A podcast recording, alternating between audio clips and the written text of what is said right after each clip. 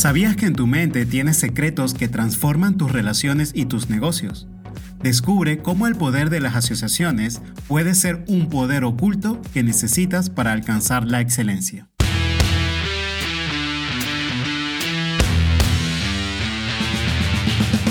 Bienvenidos a Líderes Agilistas, un espacio dedicado a hacer crecer a líderes en un mundo de constante cambio, porque cuando el líder crece, todos ganamos. En cada episodio entregamos valor que puedes multiplicar en tu equipo, en tu empresa y en tu vida. Sin más preámbulos, comenzamos.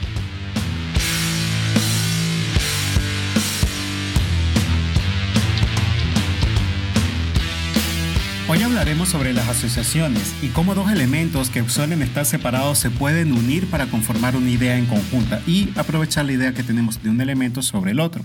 Vamos a ver cómo esto nos afecta como líderes y como miembros de un equipo de trabajo. En Persia del siglo XI se encontraba una fortaleza prácticamente inaccesible, llamada Alamut. Aquí, bajo la sombra de sus imponentes murallas, se desarrolló una historia fascinante. Hassain ibn Sabat fundó y lideró la secta conocida como los Nizaríes, que se ganaron el temor de toda Persia y más allá, gracias a su implacable reputación, conocidos por su destreza y eficiencia en realizar tareas asignadas por su líder, atacando a líderes políticos, militares y hasta reyes. Se dice que llevaban a cabo misiones de asesinato y espionaje con una precisión letal, sin miedo a la muerte. Se cuenta que una vez ordenó a dos de sus seguidores a que se suicidaran solo para impresionar a un grupo de enviados. Pero ¿cómo pudo Hassan y Sabat inspirar tal lealtad y compromiso en sus seguidores? La respuesta radica en su ingeniosa estrategia para establecer poderosas asociaciones en las mentes de los nizaríes. Dentro de los muros de la fortaleza de Alamut, creó un jardín celestial repleto de árboles frutales, flores exóticas, fuentes burbujeantes y mujeres hermosas. Las melodías envolvían el aire mientras los seguidores disfrutaban de suntuosos banquetes y consumían hachís. Esto era una representación palpable del paraíso prometido. Sabah no se limitó a prometerle a sus seguidores el paraíso, sino que les permitió experimentar un adelanto de ese paraíso en la tierra. En este estado de éxtasis, se les aseguraba a los nizaríes que habían llegado al paraíso, esta experiencia intensa y sensorial generó en ellos una asociación irrompible. Servir a Sabab y a su causa no era solo un deber, sino también la llave hacia la felicidad eterna. Esto resultó en un compromiso absoluto y firme por parte de los nazaríes hacia Sabab. Esta historia nos revela el impresionante poder de las asociaciones. Las asociaciones son poderosos recursos para la influencia, y pueden convertirse en una herramienta esencial para motivar y orientar las acciones del equipo. Recuerda lo que nos enseña John Maxwell. Liderazgo es influencia, nada más y nada menos. En nuestro programa de hoy vamos a explorar a fondo el poder de las asociaciones y cómo podemos aplicarlo en nuestros propios esfuerzos de liderazgo. Y antes de continuar, te invito a que descargues la hoja del programa que hemos preparado especialmente para que puedas seguir el tema o discutir el tema con tu equipo. Allí podrás encontrar actividades para trabajar estos conceptos. Vamos a analizar por qué las asociaciones son importantes en nuestro trabajo como líder de equipo. Y para ello nos vamos a trasladar desde las montañas de Persia hacia las investigaciones de Iván Pavlov en Rusia. Al igual que Sabab utilizó las poderosas asociaciones para influir en los nizaríes, Pavlov utilizó el poder de la asociación para modelar el comportamiento de sus perros. Para entender el poder de las asociaciones, tenemos que entender el concepto de condicionamiento clásico, descubierto por Pavlov. En uno de sus famosos experimentos, él presentó la comida a sus perros al mismo tiempo que sonaba una campana. Después de repetir el proceso de darles comida y sonar la campana, darles comida y sonar la campana, los perros comenzaron a salivar solo al escuchar el sonido de la campana, incluso sin la presencia de la comida.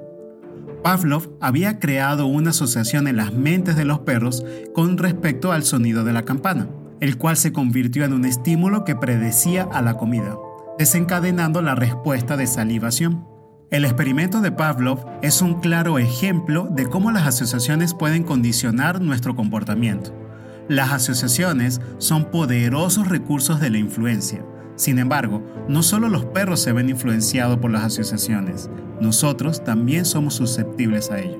En nuestra vida cotidiana se nos advierte continuamente sobre la importancia de las asociaciones, como cuando nuestros padres nos advertían a evitar cuando éramos niños a otros compañeros traviesos del vecindario, temiendo que el comportamiento negativo de estos niños fuesen asociados con nosotros.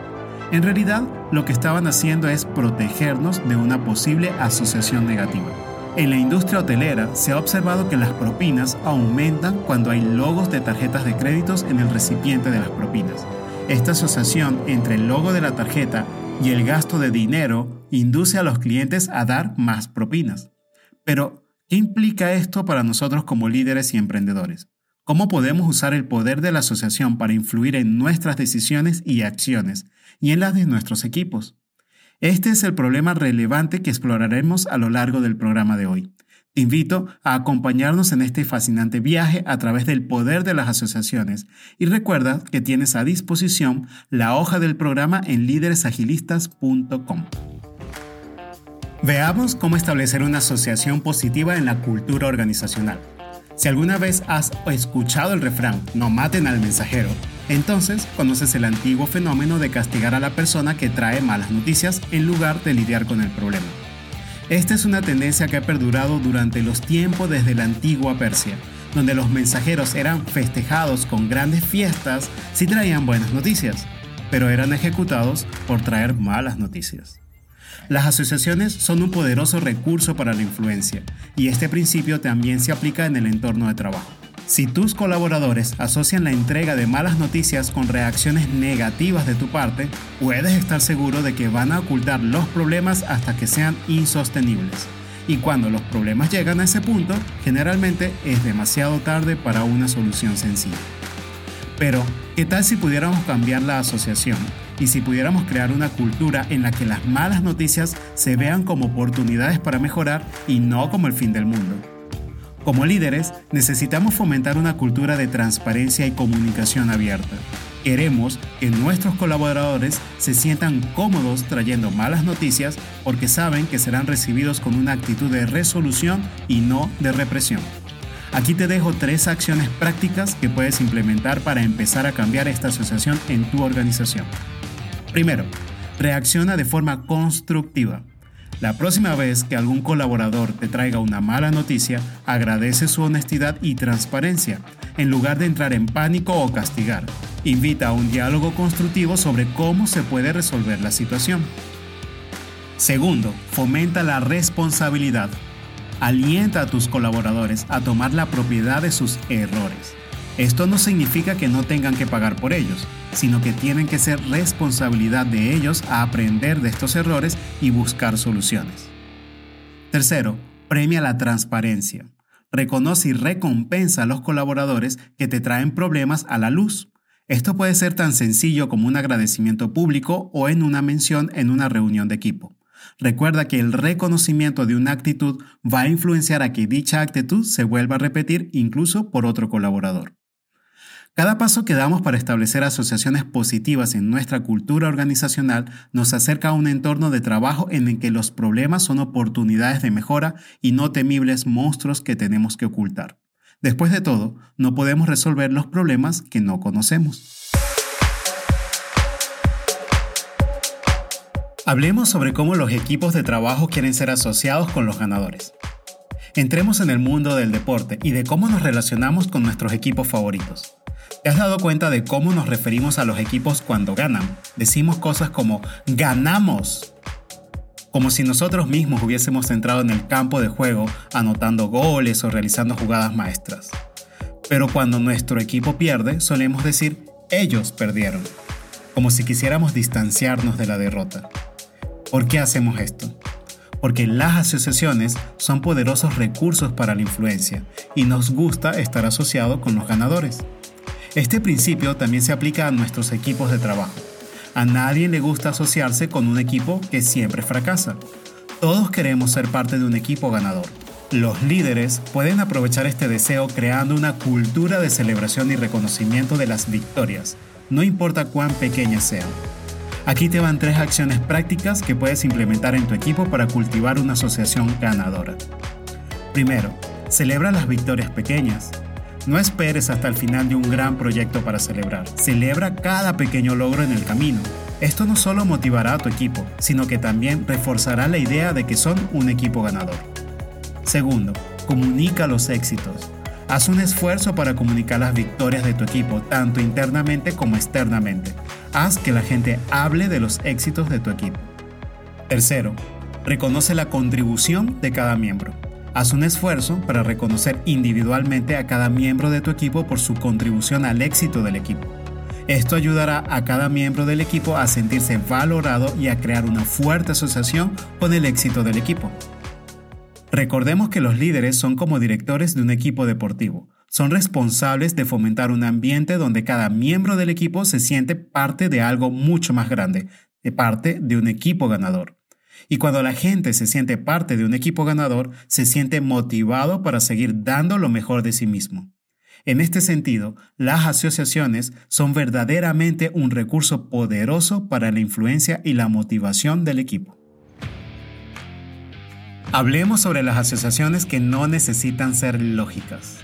En ocasiones, las asociaciones que hacemos en nuestra mente pueden ser muy poderosas, a pesar de no tener una conexión lógica aparente. Un ejemplo perfecto es la del famoso cantante Michael Jackson y la representación que hacía en la marca Pepsi. El rey del pop, como era conocido, quien por cierto nunca fue fotografiado bebiendo ni tocando una lata de Pepsi, fue la cara de la marca durante años y esto resultó en un notable incremento en las ventas de la bebida. Las personas asociaban a Michael Jackson con la marca Pepsi, por lo tanto sentían que al comprar Pepsi de alguna manera estaban conectados con su ídolo. ¿Tenía esto sentido lógico cuando el cantante negaba siquiera tocar el producto? No, no tenía sentido. Ahora, ¿fue efectivo? Absolutamente sí fue efectivo, porque las asociaciones son un poderoso recurso para la influencia. Otro ejemplo lo encontramos en los Juegos Olímpicos. Muchas marcas se asocian con las Olimpiadas a pesar de que no tienen ninguna relación directa con el deporte. Lo hacen porque saben que las personas tienen una imagen positiva de los Juegos Olímpicos y al asociarse con ellos, las marcas esperan que esa imagen positiva se traslade a sus productos o servicios. Incluso en la carrera espacial vimos cómo las marcas se apresuraron a asociarse con ideas del espacio, colocando naves espaciales y marcianos en sus productos. Hoy en día, los productos entre comillas naturales o orgánicos utilizan la idea de lo natural para asociarse con la salud y el bienestar, aunque muchos de esos productos pueden estar muy lejos de ser saludables. Como líderes, debemos ser conscientes de cómo estas asociaciones pueden afectar nuestro equipo y a nosotros mismos. Aquí te dejo tres acciones prácticas que puedes tomar. Primero, sé consciente de las asociaciones, indistintamente de qué lógicas o no lógicas sean. Comienza a prestar atención en las asociaciones que se están creando en tu entorno de trabajo. ¿Estás asociado con ciertas tareas o roles o estigmas negativos? ¿Estás creando asociaciones positivas que motivan a tu equipo? Segundo, desafía las asociaciones negativas. Si descubres que hay una percepción negativa que está afectando a tu equipo, toma medidas y desafíalas para poder cambiarlas. Tercero, Crea asociaciones positivas de manera consciente. Trabaja de forma activa para crear asociaciones positivas dentro de tu equipo. Por ejemplo, podrías asociar el logro de objetivos con una celebración o recompensa. Al final del día, las asociaciones no siempre tienen que ser lógicas para ser efectivas. Como líderes, podemos utilizar este poderoso recurso para motivar e influir en nuestro equipo de manera positiva.